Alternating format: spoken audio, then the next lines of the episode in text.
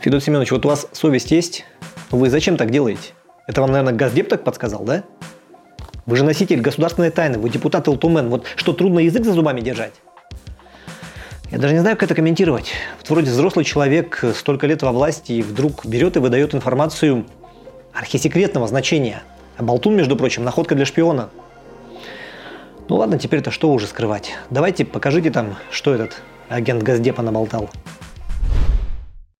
Когда я вчера акцентировал внимание на абстрактных формулировках социальных облигаций, там тоже звучал человеческий капитал и прочие невнятные фразы. Как видим, за ними чиновникам очень удобно прятать отсутствие конкретной работы. Добивайтесь ясных слов, тогда и будут реальные дела.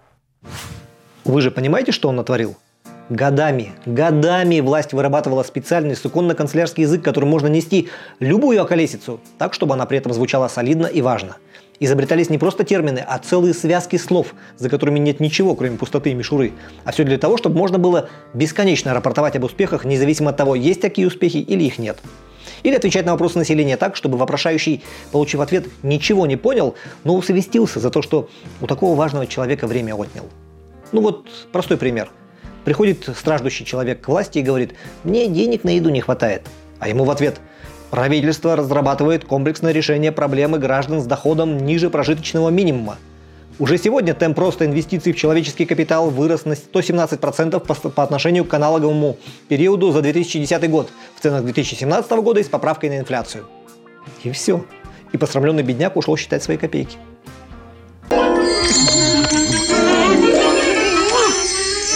Существование особого чиновничьего языка, за разоблачение которого вдруг взялся депутат из Якутии, трудно недооценить. Ведь стоит государевым мужам и некоторым государевым тетенькам начать говорить нормально, как весь флер от их невероятных успехов развеивается и становится видна неприглядная реальность, в которой никакие рассказы про темпы роста не прибавляют гражданам денег в кошельке. Вот до этого я приводил абстрактный пример. А сейчас будет пример реальный. Смотрите. По данным официальной статистики, 51% многодетных семей в России имеют доходы ниже прожиточного минимума. То есть э, являются официально бедными. Что надо сделать, чтобы это изменить? Не-не-не-не, не торопитесь советами. Вы сейчас какую-нибудь ерунду скажете про повышение зарплат или повышение пособий. Вот вам мастер-класс. Послушайте, как на чиновничьем языке отвечает на вопрос, что делать с бедными многодетными семьями, вице-премьер по вопросам социальной политики Российской Федерации Татьяна Голикова. Решение вопроса лежит с одной стороны в плоскости увеличения различных видов и форм социальной поддержки, а с другой стороны в экономическом росте. Мы понимаем, что такое бедная семья, и очень скоро поймем окончательно. В рамках пилотного проекта, который в 2019 году проводит Министерство труда в 9 регионах, мы получим портрет этой семьи. Чуете уровень? Решение вопроса лежит в плоскости, формы социальной поддержки, экономический рост. И вишенка на торте, скоро российские власти наконец получат портрет бедной семьи. Вот сейчас Минтруд проведет исследование в 9 регионах, и власть наконец узрит, как должны выглядеть люди, которым денег на еду и одежду не хватает. А то пока российские чиновники не уверены, что точно знают, как именно выглядит бедная семья. И я Татьяну Алексеевну прекрасно понимаю. Когда у тебя только официальные доходы 14 миллионов рублей в год, а столько задекларировала э, госпожа зампред, то есть по миллиону рублей с лишним в месяц, то трудно даже себе как-то представить, как должен выглядеть человек, который вынужден жить на сумму менее 10,5 тысяч. А прожиточный минимум в России на текущий момент в среднем для трудоспособного населения составляет 10 466 рублей. Если мы не богаты, это еще не значит, что мы не могу закончить. Хочу быть богатым. Богатым, как они. Простые смертные особый чиновничий язык понимают не очень хорошо, а потому государевы мужи и государевы тетеньки, устав от недопонимания, просто вынуждены собираться на специальные мероприятия, чтобы вдоволь поговорить между собой на понятной им мове об успехах и достижениях. Вот как раз на Медне одно такое мероприятие с успехом прошло в Санкт-Петербурге. Называлось ПМФ – Петербургский международный экономический форум. Председательствовал на нем лично Владимир Владимирович Путин. И туда наши чиновники из Якутии, конечно же, поехали. И поехали под руководством главы республики Айсена Сергеевича. И даже отличились, их там хвалили, но население опять подвело. Вместо того, чтобы восхищаться очередными победами России над экономикой, санкциями, здравым смыслом и прочими вызовами, оно жадно следило за совсем другими событиями. Дело журналиста «Медузы» Ивана Голунова, арестованного по обвинению в покушении на сбыт наркотиков, затмило президента России на Петербургском экономическом форуме 2019. Об этом сообщает Забел со ссылкой на медиалогию. Последний день ПМФ 2019, 8 июня, в соцсетях Голунов по числу упоминаний опередил Путина на 10%. Там, если посмотреть, есть еще исследование по количеству запросов Путин и Голунов в Яндексе и в Гугле, и оно тоже не в пользу Владимира Владимировича.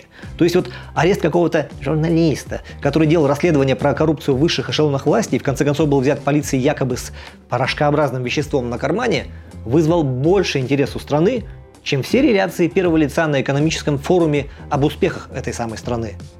А ведь там сорвала большой куш Якутия. Путин лично нашу республику хвалил. Наш глава Айсен Сергеевич по такому поводу бросил все, прилетел из Москвы, собрал прессу и... А тут все только с Гоголем да Карамзиным носятся. Тьфу ты, блин. Ах так! Ах, вот ты как! Ах, вот и значит какой, да, на самом интересном месте! Ой, а я-то думал...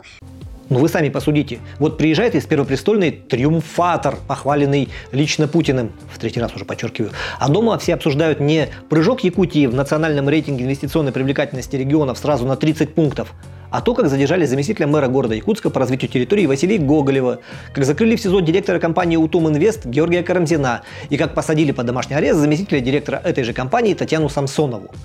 И на пресс-конференции Айсена Николаева больше всего вопросов было об этом, а не о том, как киты якутской экономики успешно бороздят финансовые моря Российской империи.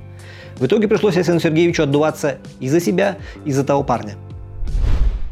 У следствия, наверное, были какие-то основания для принятия таких жестких мер к руководству строительной компании и одному из руководителей города Якутска.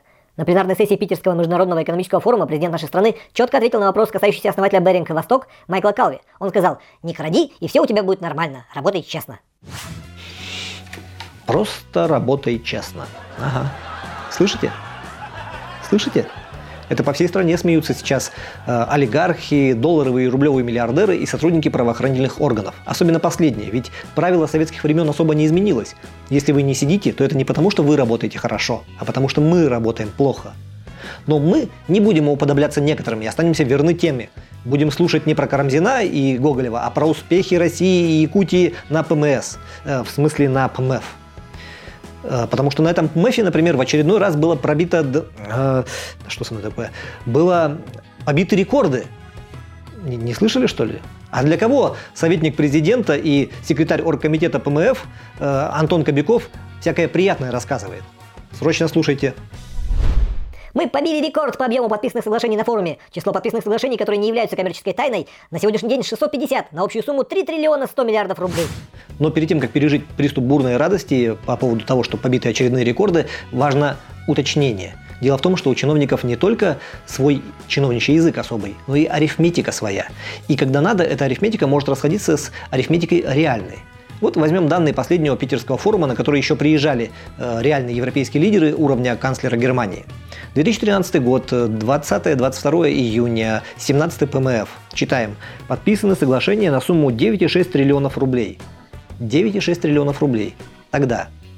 3,1 триллиона рублей сейчас. То есть в три раза меньше. Но рекорды побили именно сейчас. Кстати, если уж речь пошла про соглашение, подписанное на форуме, то Якутия ведь тоже несколько штук подписала. В том числе одно с Роскосмосом, что, как заявил Асен Сергеевич, открывает нам путь к проекту «Якутский космонавт».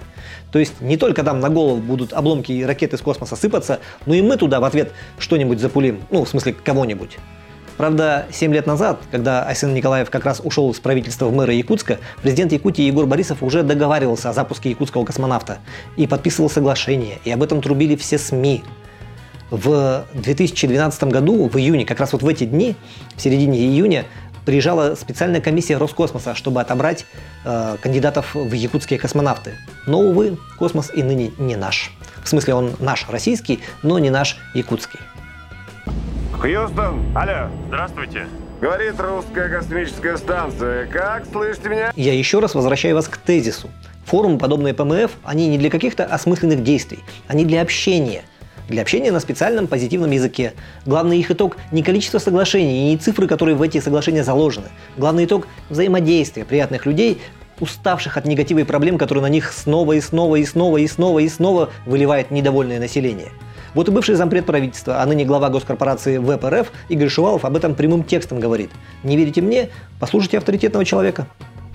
Я миллиардами не люблю считать. Это было бы так залихватски. Я вам скажу, что мы здесь приняли решение на несколько миллиардов долларов, но это же форум. Понимаете, форум. С одной стороны, он хорош тем, что вы общаетесь с большим количеством людей, вы производите обновление информации, перезагружаете какие-то свои собственные программы. Это все здорово. Но когда здесь говорят, на какие триллионы люди заключили сделок, я всегда улыбаюсь. Вот, человек точно знает, о чем говорит. При нем только за время вице-премьерства 10 таких ПМФ прошло. Уж наулыбался, а результат созвучен – ПШ и К. Но не будем перебивать позитивный настрой. Благо, что ПМФ не единственный форум. Вот прямо сейчас в Якутии готовится инвестиционный форум Западной Республики. Со следующей недели стартует шестое российско-китайское экспо. Затем второй российско-китайский форум, на который нельзя не поехать большой делегацией. Так, глядишь, до сентября дотянем. А там ВЭФ – Восточный экономический форум во Владивостоке. Главное – времяпрепроводительное и деньговытягательное мероприятие года. В общем, говорить не переговорить ну, в смысле, переходя на чиновничий язык, впереди много возможностей для поднятия экономики регионов Российской Федерации. Здравствуйте. Ну и сразу хочется сказать, что бла-бла-бла-бла евро, бла-бла-бла-бла доллар, бла-бла-бла-бла. Это были «Говорящие головы», меня зовут Виталий Обедин, и мы обязательно увидимся на следующей неделе, если... Чего? Ах да, у журналистов тоже же есть форумы. Буквально завтра открывается Дальневосточный медиасаммит во Владивостоке конце июня начнет работу дальневосточный же медиафорум, но уже в Якутске. И до конца лета состоится возрожденный форум для молодых журналистов Якутии «Молодая пресса». Все, все, некогда тут трендеть, я уже бегу!